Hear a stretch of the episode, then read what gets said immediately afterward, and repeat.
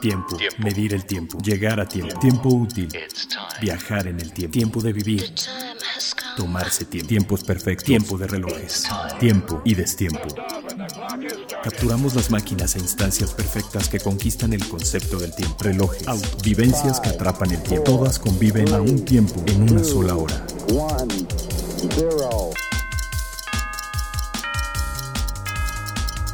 Local. Hora local, el podcast de Tiempo de Relojes. Tiempo de relojes. ¿Qué tal? ¿Cómo están? Bienvenidos a Hora Local por Tiempo de Relojes, eh, su podcast preferido acerca de relojería y de todos estos temas que hacen tic-tac y que nos encantan. Nuevamente estamos aquí con Leslie López, Buenas, un gusto, editor de la revista Tiempo de Relojes. un gusto verles de nuevo. ¿Cómo están? Bueno, en este caso, pues ahora sí que también eh, nos acompaña Andrés Moreno desde Madrid. Hola, ¿qué tal? Muy buenas tardes. ¿Qué tal Andrés? Pues ahora sí que tenemos mucho que platicar porque has visto muchas cosas interesantes por allá. Y no nos acompaña en esta ocasión Carlos Alonso porque anda por ahí asoleándose. Y, eh, pero bueno, todo sea para traer buenos contenidos y si se puede pasársela bien durante, se hace, durante lo que se hace ese contenido, pues que no, no hay problema, no pasa nada. Y bueno, pues yo creo que es momento de irnos eh, directamente a, a de último minuto. Justo cuando suceden todos los grandes lanzamientos y novedades mundiales, las tenemos de último minuto. De último minuto.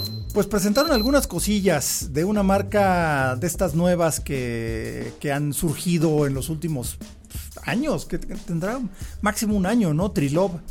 Sí, una marca joven que arrancó con fuerza, que ya también vino a México. Ya Sí, la vimos en el CIAR, la en vimos en el. CIAR, ya también un distribuidor aquí la... De la- Raconli, ¿no? Con Raconli ya la, Nuestros la amigos agarró. de, de Raconli. Sí, y la está moviendo. Y justamente este año pues lanzó su segunda novedad. ¿no? Andrés tuvo la oportunidad también de, de entrevistar al, Sí. al joven que ha desarrollado la marca y quizás tenga él muchos, muchos detalles interesantes que decirnos. ¿sí? Ah, pues Muchas hay, gracias, hay que platicar eso, hay que platicar eso. Y eh, bueno, lo, lo que tiene Trilove es una forma completamente diferente de dar la hora, pero eso no es lo único. No es, eh, vaya, para empezar, ¿cómo da la hora? Son discos, ¿no? Son como, más bien son como aros, ¿no? Son aros móviles que dependiendo de la posición del logo, porque tiene un logo de Trilove que es el equivalente a una flechita, y ahí sobre ese puntero es donde se lee la hora, ¿no? Eh, como todos estos relojes que, muestran el tiempo de una forma diferente, hay que acostumbrarse, pero ya una vez que le entiende ya es bastante fácil de interpretar, ¿no? Pero a mí lo que más me gustó de Trilove es el calibre, porque es un eh, arrancaron como marca nueva con un calibre propio diseñado desde cero y con un estilo súper arquitectónico, porque por el lado frontal donde ves la hora es completamente plano porque no hay mucha profundidad porque no hay manecillas. Pero tú lo ves por detrás y tienes una tridimensionalidad genial, ¿no? En eso. Sí, son dos piezas ya las que, las que han lanzado. La primera fue Le Matinot. No no- mi francés no es muy pulcro, pero bueno. El mío, y, ahora, el mío es peor, no te preocupes. y ahora la segunda pieza, un poquito más limpia en la carátula, más minimalista, si podemos decirlo así. La Noche Fantástica, ¿no? Digamos, Ujú. digamos La en- Nuit en Fantastique. La Nuit Fantastique. Y la verdad que luce muy bien, luce muy bien el reloj. El calibre, como tú mencionas, está desarrollado en colaboración con, con Jean-François que Nada es- más. Nada más, que es muy conocido. Fue un reloj, es un relojero independiente que, que además fue galardonado con el Gran Premio de Ginebra hace años, que ha contribuido a desarrollar pues de las últimas piezas más significativas que probablemente se reconozcan en la industria con muchas de estas marcas independientes. Eh, por mencionar algunas, bueno, él, él estuvo en el Harry Winston Opus, Opus 10, eh, ha colaborado con Cyrus, eh, es el creador también del movimiento de la hora de la luna de Hermes, ¿no? Sí, a mí es. No, y también los de. mm, ¿Cómo se llama? Los de Van Cleef and Arpels. Los Poetic eh, Wishes. O Poetic Dreams se llama, ¿no? Poetic Wishes. Creo que es Poetic Wishes. Eh, el Puente de los Enamorados, que es una cosa hermosa, un reloj eh, retrógrado que tiene a la pareja y va subiendo a medida que llegan las 12. Y cuando llegan las 12, lo- la pareja se encuentra en el centro del puente, ¿no? A mí se me hace un reloj precioso, muy, muy femenino, pero no, no con. eh, pues no nada más poniéndole diamantitos y cosas así, ¿no? Sino una complicación realmente eh, hermosa, ¿no? Sí, eh, el CEO de la marca de joven es como este tipo de marcas, digamos, un poco al estilo Envianef, que son como jóvenes que vienen del diseño, del arte, del y se rodean de, buenos asesores también, buscan los proveedores adecuados. Y a los grandes maestros, eh, a como los grandes maestros, y con una gran dosis de creatividad empiezan a, generar estas, estas piezas, ¿no? Eh, no son como manufacturas integradas, sino que es otro concepto un poco más, más moderno también de, de la de la creación relojera. Eh, cuando tú lo has entrevistado, Andrés, eh, ¿qué impresión te ha causado? Eh? cuéntanos, de eso. Es un chico muy joven, Gautier Massonneau, y tiene tres cosas que también distinguen a la marca. Primero, que es muy joven. Segundo, que es francés, con lo cual ya no es suizo. Y tercero, no es relojero, con lo cual eso también es bastante importante. Sí, es diseñador, creo, ¿no? No, él es, él es empresario. Él era, se dedicaba a la ingeniería, a los proyectos. Él trabajó en Oriente Medio. Eh, y sus padres, sus padres sí que lo reconoce. Sus padres son arquitectos y entonces él nota una gran influencia del trabajo de sus padres en, su obra. Y aparte de, toda, de todo el trabajo que hay eh, por detrás. Yo destacaría lo de francés porque se nota que es un reloj eh, hecho con mucho gusto, mucha poesía. El, eh, ellos citan al poeta René Char a, la hora de, inspirarse. entonces, desde que lo ves, ya su, su, carátula, notas que no tiene nada que ver con, el, con la funcionalidad suiza, el reloj herramienta, todo esto que, que nos encantan también, por otra parte. Pero es una parte muy poética que es muy bonito, lo que tú has dicho, Carlos, antes. A lo mejor esa relación con, con Van Cleef Arpels. Claro. Pues un poquito por esa línea. Y, una cosa también importante que, que Gautier a mí me, destacó en la entrevista era que él creó este, este reloj porque, a ver, esto suena un poco también a marketing, pero él como que no encontraba el reloj en el mercado que a él ya le gustase, ¿no? Y entonces pues tuvo que crearlo. Que ese es un poquito un discurso ya muy, este, muy usado, un poquito, sí. Ya está muy usado. Un poquito. Además, lo que sí me gustó, lo que sí me gustó, perdona, es que dijo que él quería hacer un reloj por debajo de 10.000 euros. Eso sí. Sí, porque digo, yo puedo encontrar el reloj que me gusta, pero pues necesito 150 mil dólares, ¿no? Efectivamente. Entonces, encontrar el reloj que te gusta por un precio un poquito más razonable está a todo dar. Y ahora, perdón por el paréntesis, pero donde, pero me acuerdo de la de esa frase que realmente viene de Ferdinand Porsche. Eso de, quise, este, más bien, no encontré el auto de mis sueños y decidí construirlo, ¿no? Y ese era el eslogan de Porsche al principio, pero, pero fue una frase que dijo Ferdinand Porsche hace en los 40. Entonces está bien y además pues sí es, es válido y se entiende pero digo, yo se le he escuchado a Frank Villa, se le he escuchado a un montón de gente, ¿no? Sí, está bien el juego de vanidades, ¿no? Entre los creadores. Sí, un poquito, un poquito. Porque luego, pues sí, como que quieren inventar ex ovo, ¿no? Todo, todo el universo casi desde cero, como si no hubiera precedentes. Pero bueno, mira, nos regalan estas cosas también. Ah, no, no, eso no es, no, es queja, ¿eh? No, no, es queja, no, no es queja. Lo que pasa es que, pues sí, digo, justo el, el chiste de esta conversación es que saquemos así ese tipo de cositas así de, sí, pero pero ok, ¿no? La relojería se inventó hace ya unos siglos. Exactamente, ya, ya todo está inventado, ¿no? Entonces, pero qué bonito que le encuentren una forma de darle la vuelta a algo que ya está inventado realmente. Claro. Y este, y pues nos regalan este tipo de juguetes, ¿no? Porque finalmente, pues, los relojes son nuestros juguetes. No, y, ¿Y qué más cuentas? Hay una parte también importante porque estamos hablando de, de, marketing y de poesía, pero algo que han hecho en Trilog muy bien desde el principio es que eh, entras en su, en su web o vas a, pues al detallista y ves muchas carátulas, muchos colores, pero es un solo reloj, es solo una caja, es solo un diámetro, con lo cual un solo movimiento. Claro. hay un ahorro de costes que le permite después ajustar el precio como él habla. Por supuesto.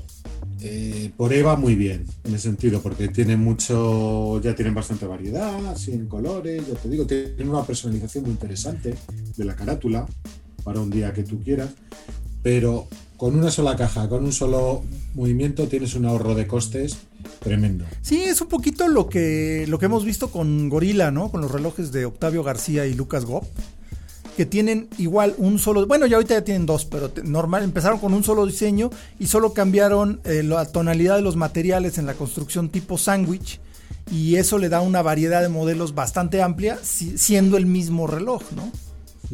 Entonces, eh, tiene sentido porque, vaya, eh, para poder hacer un reloj actualmente, pues tienes la ventaja de la tecnología, ¿no? Con la maquinaria moderna, con las eh, fresadoras computarizadas, pues puedes hacer, y las impresoras 3D, puedes hacer básicamente lo que quieras a un costo mucho menor de lo que te hubiera costado hace 50 años, ¿no?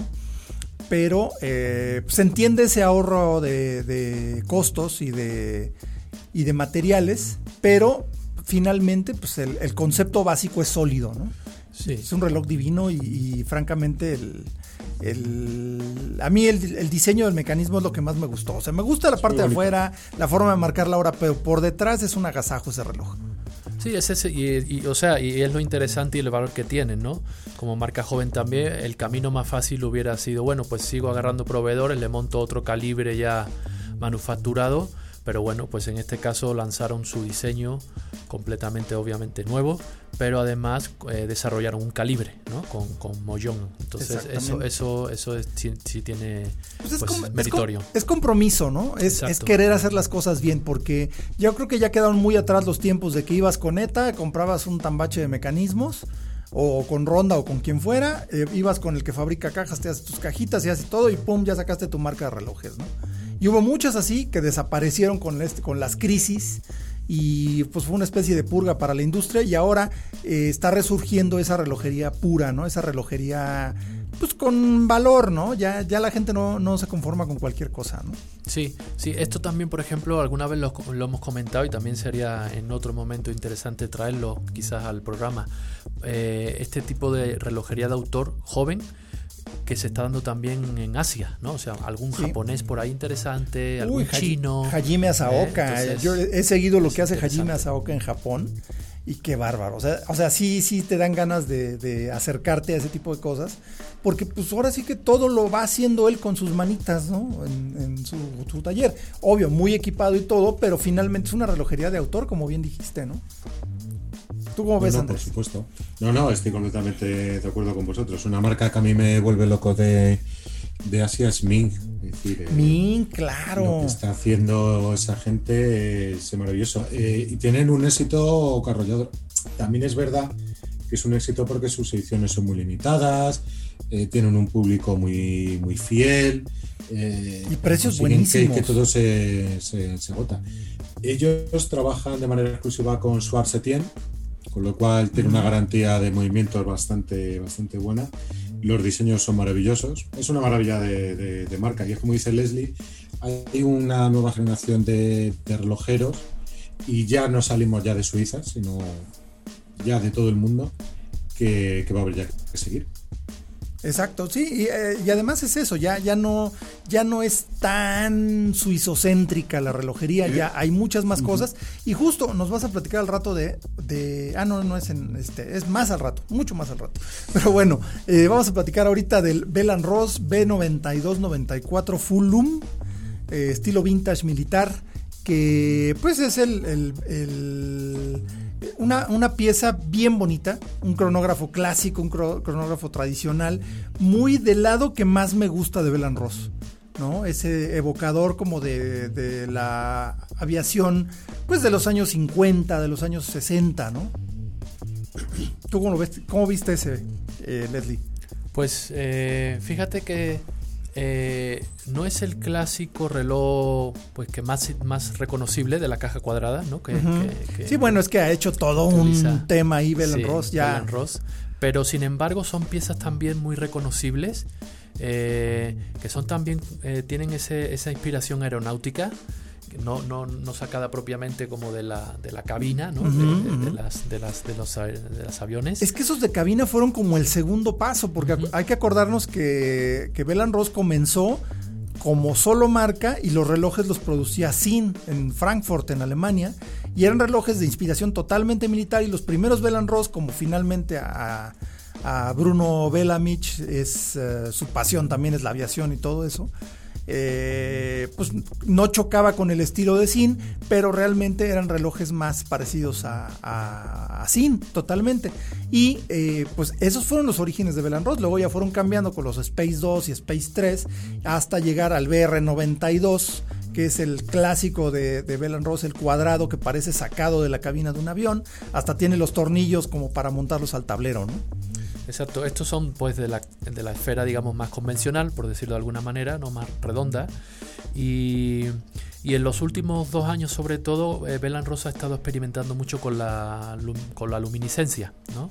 con diferentes tipos de superluminova y el reloj pues luce muy bonito, o sea, es eh, una carátula clásica realmente de crono, eh, sencillo, es, es, bonito, es bonito este, este Belan Ross V294. Sí, a mí me gustó. Y además el, la diferencia importante aquí es que toda la carátula está tratada con superluminova.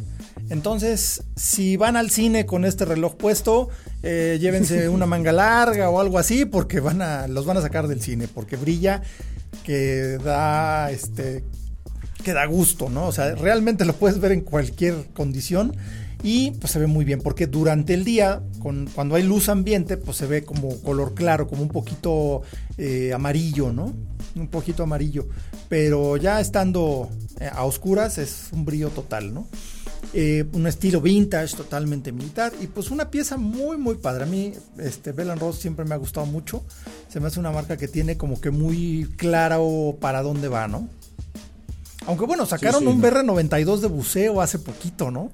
Que ese sí se me hace un poquito raro, ¿no? Sí, pues probablemente... o vuelas o nada. Sí, la, caja cuadrada que hablábamos, de la que mencionaba, aplicada al buceo, ¿no? Que eso sí es singular aunque probablemente creo que no hay ninguna caja cuadrada de buceo. Bueno, aunque originariamente, si recordamos, el, Omega eh, famoso hermético el primero, no el primero, el ah, histórico, el primero, claro, era una cajita cuadrada, si recuerdas, que, se, abría y se cerraba, ¿no? Ah. Históricamente. Pero sí, digamos que obviamente ese reloj no, se continuó ni, ni, se ha, ni se ha fabricado. Omega tiene otros modelos, ¿no? Eh, pero este de Bell Rossi propiamente es como el, el reloj de buceo de caja cuadrada. ¿No? Ya, ya, ya tiene varios, varios eh, la colección ha crecido y tiene varios modelos. Lo trabaja también en cerámica. Sí, esos, esos me gustan. Es que hay un detalle importante que hay que mencionar. Los relojes, eh, para poder hacer algo hermético, es mucho más fácil irse con juntas y con uniones eh, tóricas o circulares, porque es más fácil, la presión se mantiene estable pero en un reloj rectangular cuadrado o que termine en, ángulos por lo pronto, eh, es mucho más difícil porque las juntas tienen que hacerse a la forma y es más difícil que, tomen, eh, que se asienten perfectamente, ¿no? Por eso fue muy notable el, primer Mónaco, ¿no? Porque era el primer reloj cuadrado resistente al agua, ¿no? Eh, pero pues digo, tampoco era así como para meterse a nada. Si tienen un Mónaco, por favor no lo mojen. Este, pero bueno, entonces es una cosa muy chistosa. Ese es otro que se me, acordé ahorita, pero realmente estábamos hablando del B92, B294 Full Loom de Bell Ross. Muy padre. Y ahora, una, una de las marcas que más nos hacen suspirar. Eh, me gustaría platicar del, del Debetun DB28 XP Meteorite. Que de por sí, el DB28, Andrés, ¿Me escuchas? Sí. Ah, perdón, pensé, que, pensé que te había perdido. Eh, ¿Tuviste, ese de Betún? No, no, yo no he tenido la, oportunidad. No, es, es, una belleza. Por si el DB28 XP es una pieza este, increíble, ¿no? A mí las cajas de, de Betún con las asas eh, articuladas que se adaptan. Es un reloj muy grande pero se adaptan perfectamente a cualquier muñeca, prácticamente no se sienten los diferentes tratados eh, que se le dan, bueno, tratamientos que se le dan al titanio. Y eh, la verdad es que me tiene fascinado este reloj. Y lo que he leído es que es de circonio. Sí, es de óxido de circonio. Bueno, es cerámica finalmente. Cerámica, ¿no? Cerámica. Sí, sí, sí, sí. Básicamente es la que más se usa en relojería, el, óxido de circonio, que es este, es una cerámica eh, pero me refiero que, digo, me refería a la marca en general de Debetun, que utilizan mucho titanio eh, con tratamientos de colores y todo. Pero este DB28XP eh, tiene carátula que proviene del espacio exterior que esencialmente pues es un pedazo de, del cosmos, es meteorito y no es nada más que se vea como o aparezca, pero es realmente este meteorito.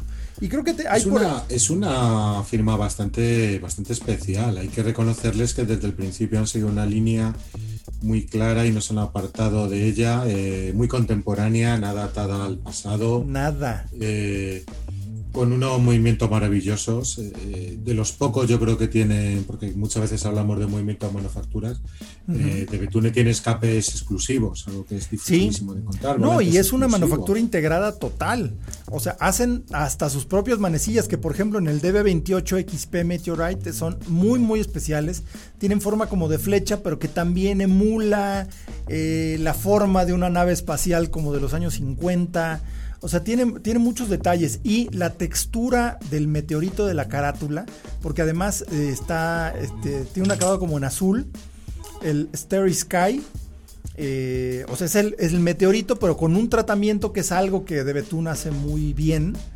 Eh, le dieron un tratamiento para que se vea azul y le pusieron pequeñas puntitos de oro, que, es el cielo estrellado, que es un detalle que que de Betún hace muy bien. Son pequeños pines o pequeños como alfilercitos de oro que están colocados a mano sobre, el, sobre la carátula de meteorito.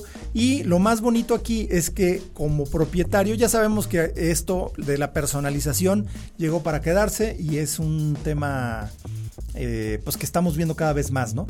La idea aquí es que tú puedes pedir eh, el mapa estelar de una fecha específica. Por ejemplo, el día que nació tu hijo, el día que naciste tú, el día que te casaste, puedes, se busca en, un programa la, que, cómo se veía el cielo estrellado en donde naciste, el día que naciste o la fecha que tú quieras y se reproduce manualmente con eh, eh, pequeños pines de oro de diferentes tamaños. O sea, es una cosa increíble. Y sí, pues Sí, hablábamos de antes de la relojería de autor, ¿no? Ellos, eh, el caso de, de Betún es ejemplar, ¿no? Sí. Eh, porque, bueno, también como decía Andrés, incluso escapes, o sea, ya a nivel técnico, unos desarrollos muy sólidos y muy exclusivos.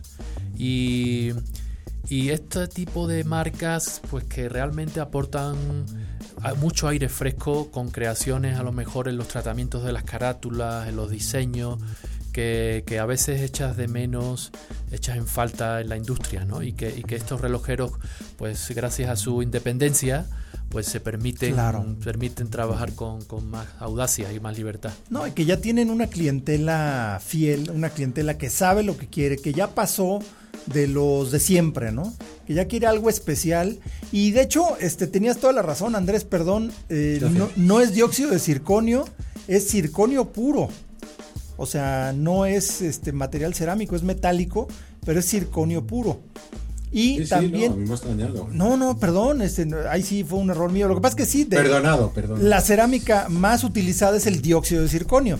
Mm. De hecho, en Omega lo tienen hasta la formulita en la, en la cuando las carátulas son de cerámica dicen este dióxido de circonio, pero no, es, circonio puro, perdón, estaba yo así medio perdido, pero no. Además, justo se, trata de los, lo que hablábamos, de los tratamientos que utiliza de Betún y aquí le dieron un tratamiento especial también, aparte del, del meteorito para hacerlo azul, le dieron un tratamiento de alta temperatura al circonio para lograr un color negro mate uniforme que es una cosa divina en esta caja de 43 milímetros de diámetro, que es, eh, pues es un reloj grande, pero que ni se siente, ¿no? Porque además del circonio tampoco es tan pesado, ¿no? No es como el oro.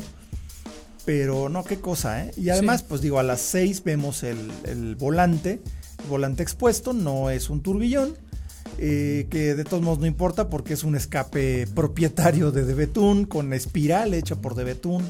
O sea, todo es, todo es hecho, hecho en casa y qué bárbaro, qué forma de hacer de casa. Pero pues sí, es una piececita de 120 mil francos. 120 mil. 120 mil francos. Una edición limitada de 10 piezas que probablemente ya no, queda ninguna. No, ya están vendidas todas. No, bueno, o sea, si tuviera yo mis 120 mil francos ahorita, ya hubiera pedido uno, pero ya me ya hubiera valido gorro, ¿verdad? Porque pues ya no. ni modo. No, una cosa hermosa, este DB28 XP Meteorite.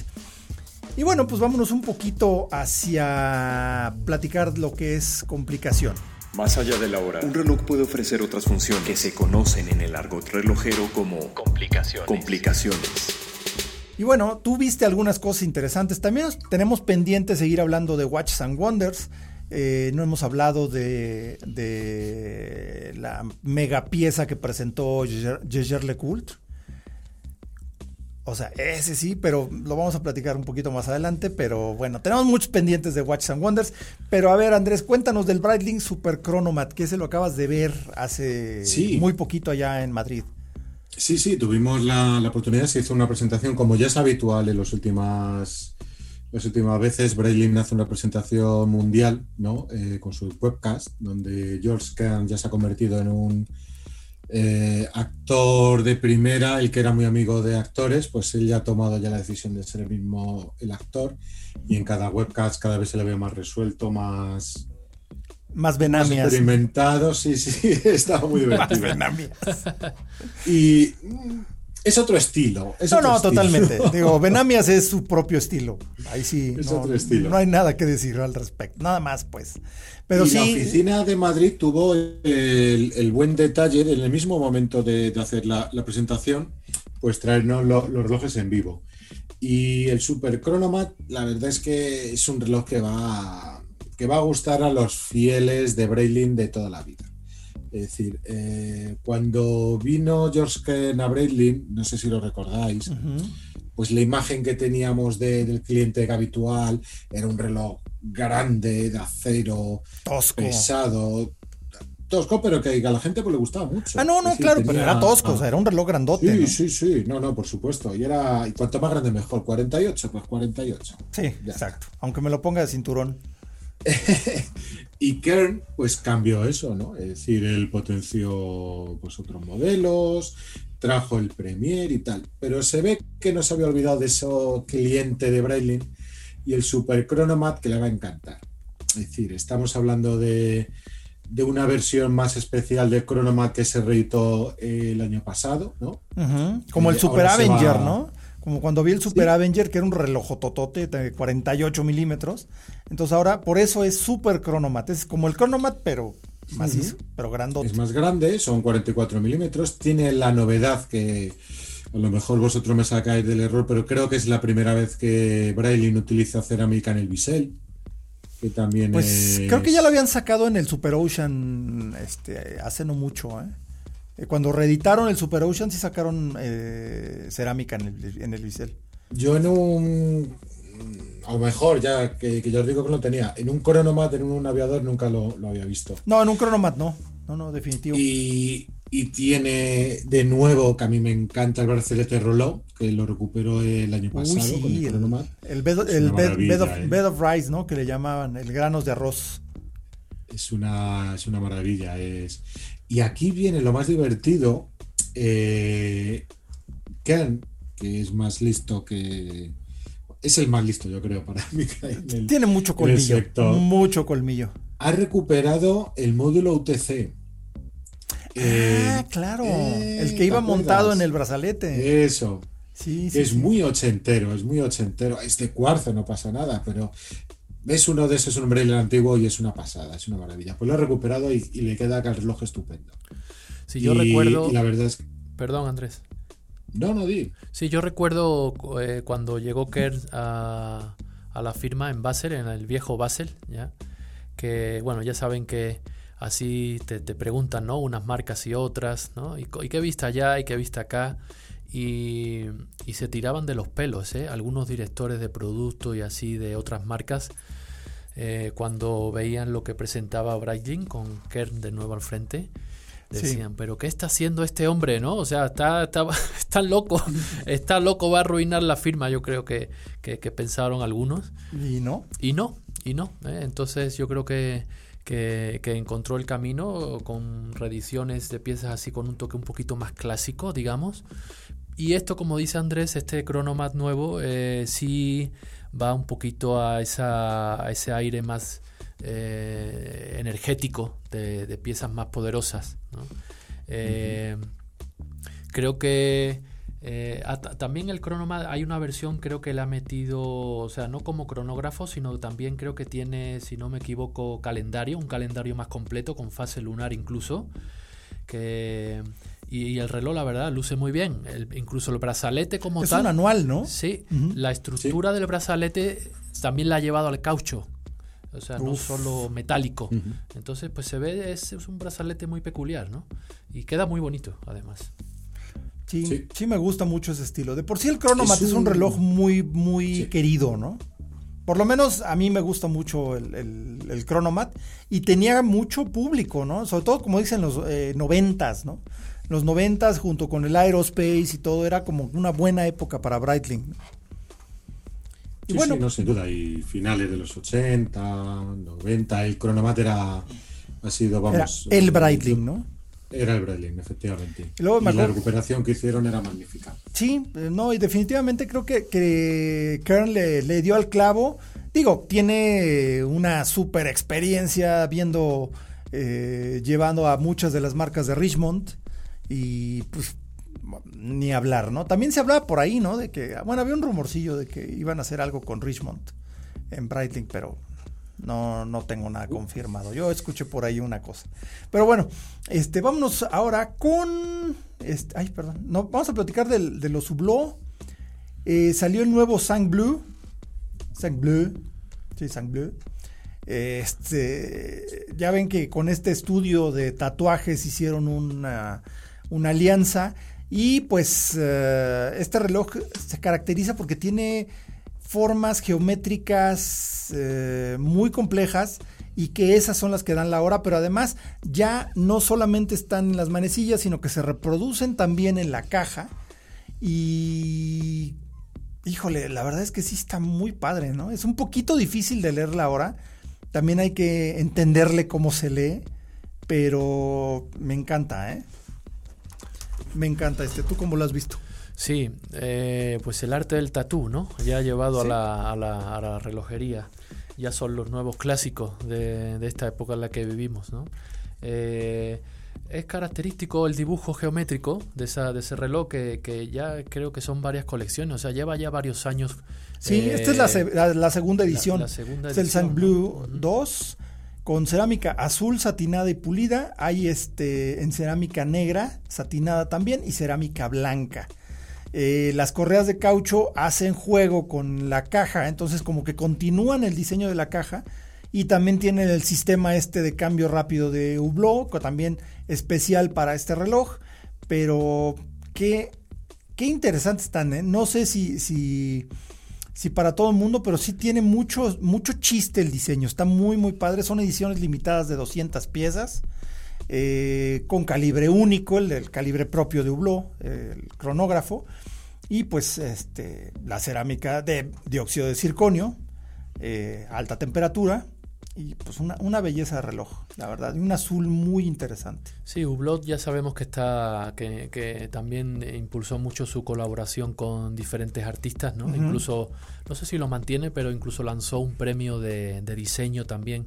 Creo que sí, creo que sí lo tiene todavía. Eh, y aquí pues agarró a Maxim Plesiak, Bucci creo que se llama, que es el director creativo de San Blue, de este famoso estudio de tatuaje, que está en Londres, está en Zurich y, que con todos estos dibujos geométricos, pues obviamente hay como una toda una simbología y una visión filosófica detrás de, esos de esas líneas geométricas y lo, plasmó en la carátula y realmente pues pues nos trae un poco esta visión también más creativa de la relojería que ya casi que empieza a configurar el reloj como una pequeña obra de arte. Sí, y pues que realmente eh, esa colaboración, y de hecho el mismo Maxime Plesia es, es un eh, embajador de Hublot, aparte de ser el, CEO, y pues cuando uno ve el despiece, cuando se ven eh, las formas que sustituyen a las manecillas, dices, ¿qué onda con esto, no? La verdad es que el diseño es una cosa, la verdad sí, sí me gustó, me gustó como, como de esas formas extrañas de dar la hora aunque eh, realmente pues, es reemplazar las manecillas con otra cosa, pero es encontrarle la forma y la creatividad a todo, ¿no? Eso, eso está muy bien. También en Hublot acaban de sacar eh, una versión totalmente en zafiro, transparente. El, turbillón integral Full Sapphire, que aquí, digo, ya había cajas de zafiro completo, de, hechas totalmente de zafiro de Hublot, pero esta ya es un turbillón y con inclusive el brazalete hecho de, eh, de cristal de zafiro, que es toda una obra de arte el, brazalete, ¿eh? O sea, la forma en la que está ensamblado, el, yo todavía tengo dudas de cómo, cómo maquinaron cada eslabón eh, para que no se quebrara, porque eh, ya ves que siempre se habla, ¿no? De que cuando hay cajas de zafiro completo, eh, pues siempre hay el riesgo, ¿no? Que de cada tres, de cada cuatro se rompe una, o de cada cinco se rompen dos y así, ¿no? Sí, es una pieza completamente de, de zafiro. Hay que decir que el Chanel que si no fue el año pasado, fue hace dos años, el J12 lo hizo así, completamente de zafiro. Con brazalete, sí. Con brazalete de zafiro. Y Hublot se atrevió también este año a lanzar el, su turbillón automático nuevo con, con toda la pieza eh, integral en, desarrollada en Zafiro. bueno, sí conocemos que Hublot ha apostado mucho por la industrialización del Zafiro con diferentes colores, además muy originales, y, y esta es un, un, bello ejemplo de, de, esa maestría. Sí, no, y, y, de hecho, la verdad es que luce increíble este reloj, ¿eh? o sea, porque el mecanismo también, las varias de las platinas y puentes están hechas de zafiro, entonces puedes ver completamente a través del mecanismo, ¿no? Microrotor a las 12, que de por sí los microrotores siempre son muy atractivos, ¿no? Es, eh, te deja espacio para, para admirar todo el mecanismo. Sí, sí, aparte tiene este sistema de rotor invertido por la carátula que yo creo que el primero que lo utilizó puede ser Gira Perregó, yo creo, con el turbillón bajo tres puentes, ya hace bastante tiempo. Que la verdad es que luce bastante bien. En cuanto a la construcción, eh, la firma dice que han ideado un nuevo sistema para reducir al mínimo los tornillos de titanio para que no parezcan o para que no enturbien la, la visión del brazalete. Es una maravilla, es una maravilla. Y lo que sorprende también eh, apuestan fuerte, porque es un reloj que sale a la calle con por 422 mil dólares, que ya es dinero. Ahí. Y son 30 piezas. Eh, si las venden todas van a sacar un buen... Yo creo que ya las vendieron todas. ¿eh? No lo sé, no lo sé, pero, pero si las venden todas van a conseguir un buen dinero para pagarse bastante más cosas esta gente. Sí, exacto. Y de hecho de estos, de este turbillón, ya turbillón automático, ya había el de zafiro naranja y el de carbón en eh, de fibra de carbón, pero es que es el ¿cómo se llama? Texalium, que es fibra de carbón pero blanca y el Black Magic que es ya de todo de cerámica, ¿no? Pero la verdad que qué piezas más interesantes estos. Digo, Vlo tiene una estética muy particular, no es como para todos, pero hay que reconocer que la hechura y, la forma de combinar pues lo que es el eslogan de la marca, ¿no? La fusión de materiales. Eh, pues siguen por ahí y no, no se les ven ganas de, aflojarle, ¿no? Al paso. Ah, está genial, ellos arriesgan. Es decir, estamos cansados de, decir que la relojería peca de conservadora. Y, y, Hublot ahora, por ejemplo, también otro de las novedades que, que ha presentado ahora, saca una cerámica amarilla. Sí. es una maravilla. Y precioso el color amarillo. Sí, ¿eh? es muy bonito, está muy bien acabado. Tiene un color amarillo brillante, es decir, eh, es un reloj que, llama la atención a primera vista y que yo creo que va a ser una de las piezas del año. Eh, Hublot podrá gustarte o no, es decir, o podrás decir que lo, eh, que no te lo pondrías, pero hay que respetarle siempre porque se arriesgaría. La gente que, arriesga, siempre hay que valorarla. No, totalmente. ¿eh? Y ese de cerámica amarilla, de verdad que sí llama la atención, ¿eh? pero llama la atención bien. O sea, en buen plan. La verdad es que se ve muy, muy interesante porque es un, un amarillo muy profundo, ¿no? Y, se ve que no, que es el material mismo y como es cerámica y todo, se ve cristalino, pero a la vez se ve profundo el color. O sea, es una cosa muy especial. Sí hay que verlos en vivo. Hay que verlos en vivo para, para apreciar esos detalles. Y ahora, eh, pues teníamos un, pendiente una reflexión sobre los materiales. A ver, eh, ¿qué tan sorprendidos estamos con los nuevos materiales? hablando ahorita del zafiro y la cerámica amarilla, ya ven todo el, el, escándalo que armó Rolex cuando por fin logró sacar su cerámica roja y después sacó la cerámica azul y luego le cambió una de las dos y ya hizo otro modelo. Entonces, pero vaya, lo interesante de Rolex es que logró hacer en la misma pieza dos tonos diferentes. Ese es el logro, ¿no? Que obviamente no dicen cómo lo hicieron. Este es, secreto como casi todo en Rolex. Pero este, este juego de los materiales es muy interesante porque como decíamos hace rato, ¿no? Ya en relojería está todo prácticamente inventado. Entonces ahora es encontrarle, como decimos en México, el ruido al chicharrón, darle la vuelta por, por otro lado y, buscar algo nuevo, ¿no? No, fíjate que en el tema de los materiales probablemente eh, la industria relojera eh, tenga uno de los pilares como más innovadores, ¿no? O al menos más, más eh, curiosos en, en, cuanto a generar nuevas propuestas, que sí, bueno, sabemos que son a veces combinaciones y proporciones muy medidas a la que le bajas el índice a uno u otro y consigues un, efecto ligeramente distinto, ¿no? Que a veces eso a lo mejor no sea tan meritorio o tan, tan complicado. Pero sí creo que la industria relojera se ha convertido en un verdadero alquimista que está continuamente buscando este tipo de, de, materiales que, que, cuyas propiedades sean más pues eh, más hipoalergénicas o más resistentes o más ligeras. Sí, pues ahí tenemos las aleaciones de oro que no se rayan, ¿no? Como el King Gold y el de Hublot, el Sedna de Omega, el me parece que es el Honey Gold de Lange, sí. que le van incorporando titanio, le van incorporando cerámicas. Este año, por ejemplo, tenemos un oro nuevo de Omega, el Bronze Gold, por ejemplo. Tenemos un oro nuevo de Roger Dewey, el León Gold, que le llaman. Oh. Eh, Tudor lanzó su pieza en plata y, otra en oro. Canta. Tenemos ahí una nueva de plata. O sea, un hublot de oro, ¿qué onda? Digo, un hublot, un, Tudor de oro. Eso está o sea, no era por ahí. Eh, sorprendió, sorprendió. Sorprendió. pero el de plata creo que es el mejor logro. Incluso ¿eh? más, sí. Y tenemos otro oro, perdón, de, de Montblanc. Otro, el oro limón, ¿no? El oro limón, sí. También entrándole a la tendencia verde, eh, ¿no? exactamente. Entonces, eso en cuanto, digamos, a materiales más nobles, por decirlo así, ¿no?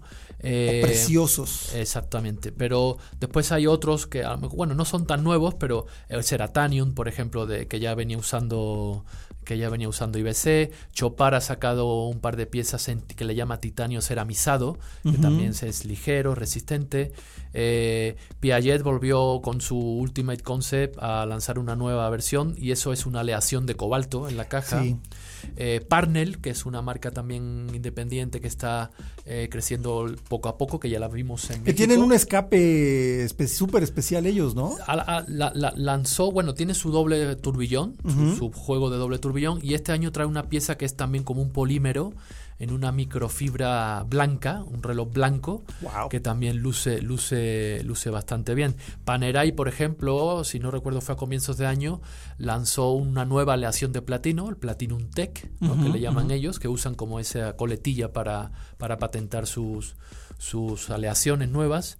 Entonces, digo, hay, hay interesantes, interesantes combinaciones. El Corum, por ejemplo, lanzó este año también una nueva pieza, un Admiral así muy potente, muy vistoso, mm, que combinaba el oro y el carbono, ¿no? Entonces, sí, y ese eh, luce increíble porque es como la fibra de carbón como con hilitos de oro, ¿no?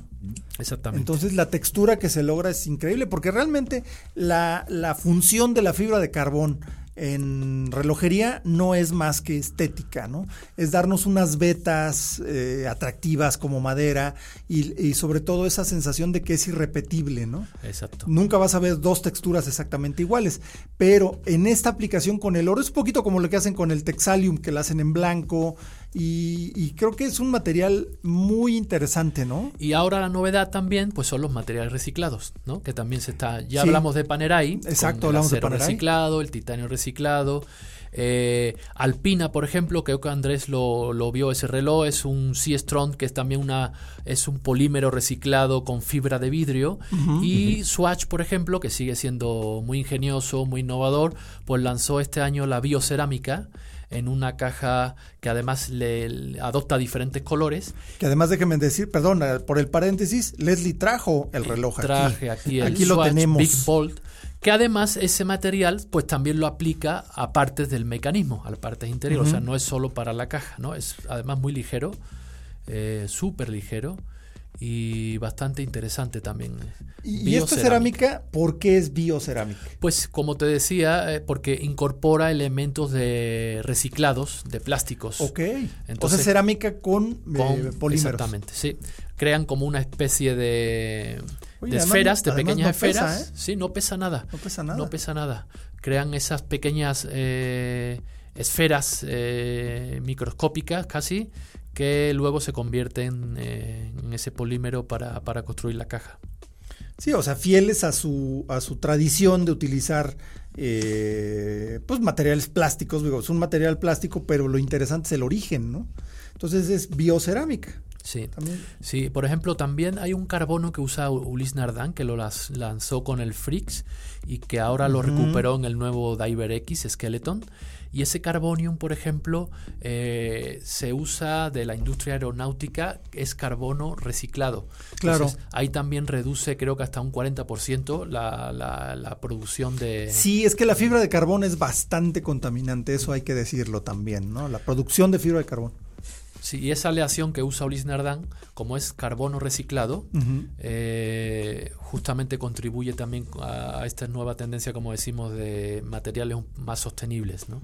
Sí, ya que hay que recordar eh, a las marcas que fueron pioneras en esto de los materiales reciclados, no hay que olvidarnos de, de Rado, que fue de los primeros que empezó a utilizar materiales diferentes por razones distintas, ¿no?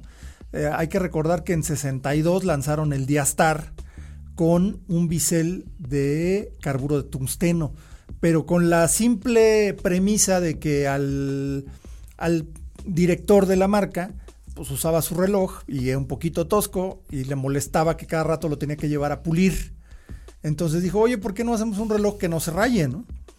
Y eso fue el inicio de hacer el famoso Rado Diastar, con bisel de fibra de, de perdón, de, carburo de tungsteno, aunque la parte de abajo era de acero, ¿no? El carburo de tungsteno, pues solamente el diamante lo puede rayar y le cuesta trabajo. El único problema es que es eh, un tanto quebradizo. Y de ahí Rado comenzó a hacer un montón de, innovación en materiales. Eh, también fueron de los primeros en incorporar cerámicas. Eh, igual no la desarrollaron tan profundamente, aunque sí tienen ahorita una gama completa de relojes en cerámica, ¿no? Sí, en los años 80 sobre todo ellos ya empezaron con esto de la... De, la, cerámica, sí, sí, mucho antes que, la tendencia. Ahora sí que mucho antes de que se volviera tendencia, ¿no? También yo recuerdo de, de Monden, una marca suiza que son los que eh, tienen los derechos de los relojes de los trenes en Suiza. Eh, Monden hizo un, me parece que este fue en los 90, hicieron un reloj hecho de aluminio reciclado de latas, ¿no? La caja era de aluminio reciclado y el reloj tenía un mecanismo solar. Entonces, eh, pues se adelantaron a su tiempo.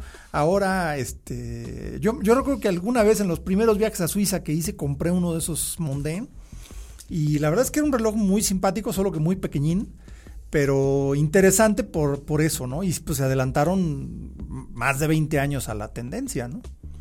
Sí, sí, además ellos dicen que, que, fueron demasiado avanzados en su momento y que por eso ese reloj que, no triunfó, pero siguen, siguen trabajando la parte reciclada y, están muy, muy involucrados Monden. Eh, eh, siguen trabajando. Bueno, ellos, al igual que, que, que Swatch, están experimentando con el plástico fabricado a partir de aceite de ricino, que por lo que se ve es bastante, es mucho menos contaminante que el, aceite normal. Y tienen ideas bastante buenas, por ejemplo, con los estuches, ¿no? Eh, venden los estuches, son cada vez mucho más pequeños y piden a los clientes que los reutilicen. Claro. que no lo guarden en un cajón, sino que lo utilicen para, no sé, para guardar las gafas o estuches para los niños. Es interesante, que es una marca muy, interesante. Sí, yo recuerdo que Frederic Constant ya hace un ratotote, hace 10, 12 años, ya sobre todo en los relojes de mujer, eh, la presentación, la caja, de, la caja de, del estuche, ya venía pensada como para que se utilizara para otra cosa. porque había una cajita de cartón y dentro de esa cajita de cartón había una bolsa como de satín y esa bolsa de satín tenía, ahí es donde iba el reloj, pero tenía como apartados para que lo cambiaras a usar como joyero.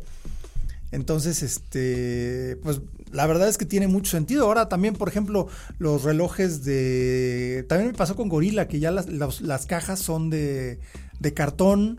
Eh, Seiko también está haciendo cajas de cartón reciclado. Sí, Brailin también se sumó a eso. Sí, empiezan Swatch, el propio. Eh, bueno, Swatch es. El tema sustentable es, ya, ya, o sea, es transversal, ¿no? llegó para quedarse. A las correas, que también mencionábamos el otro día Cartier con la correa de de manzana eh, y propiamente pues a todos los, los envases ¿no? y presentaciones de cajas, estuches, todo, todo, todo viene motivado ahora bajo esta premisa más, más ecológica. No, y aquí hay un, detalle que me gustaría acotar, no sé si estén de acuerdo conmigo, van a ver. Por ejemplo, eh, la relojería como industria, pues digo, no, no se me ocurre una máquina creada por el hombre más sustentable que un reloj automático. O sea, es una máquina que sí eh, contaminó durante su producción, pero pues va a funcionar de menos 50 años. De menos. Y con un cuidado razonable, si no es que más. Entonces, pues es muy sustentable, ¿no? Un reloj. Eh, siempre se utiliza material reciclado. Porque también eso de reciclar el oro y reciclar el acero y todo eso, pues no es nuevo. Siempre se ha hecho en la industria, porque en todas las máquinas de, que hacen fresado y corte y demás, todo lo que sobra, toda la viruta y toda la pedacería de acero y de los metales se guardan, se venden o se entregan al proveedor y se vuelven a fundir y se vuelven a utilizar. Entonces, no es un concepto tan nuevo. Lo que es nuevo es cantarlo, ¿no? Lo que es nuevo es decirlo, es, es este eh, platicarlo, pero la verdad es que la, industria relojera, bueno, es más, me acuerdo que, IWC eh, hizo fuertes inversiones en una presa que es la que surte de, energía eléctrica a todo Schaffhausen, ¿no?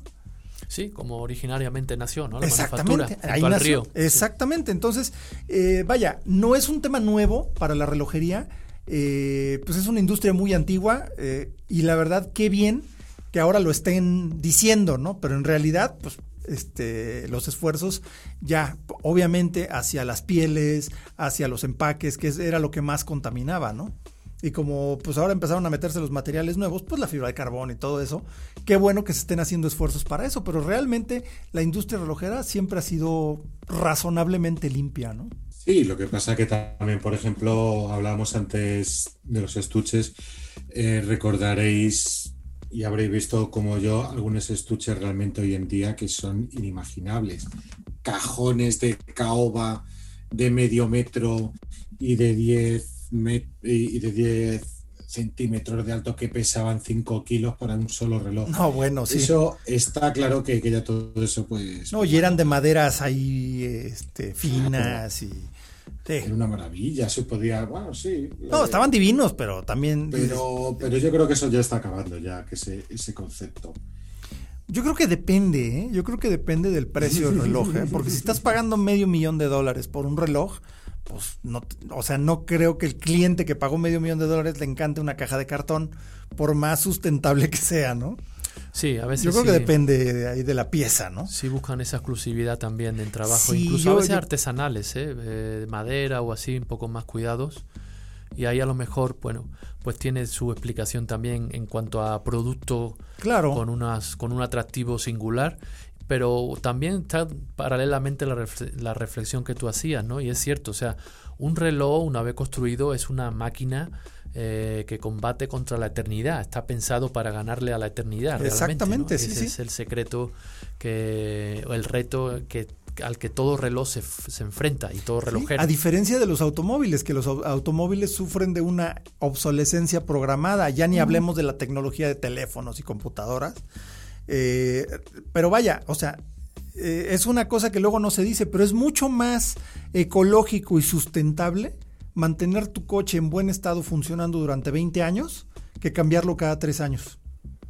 Porque toda la, contaminación que produjo tu coche al ser fabricado se va diluyendo durante los el 20 o 25 o 30 años que tenga de uso. Mientras se mantenga en buen estado, no tiene problema.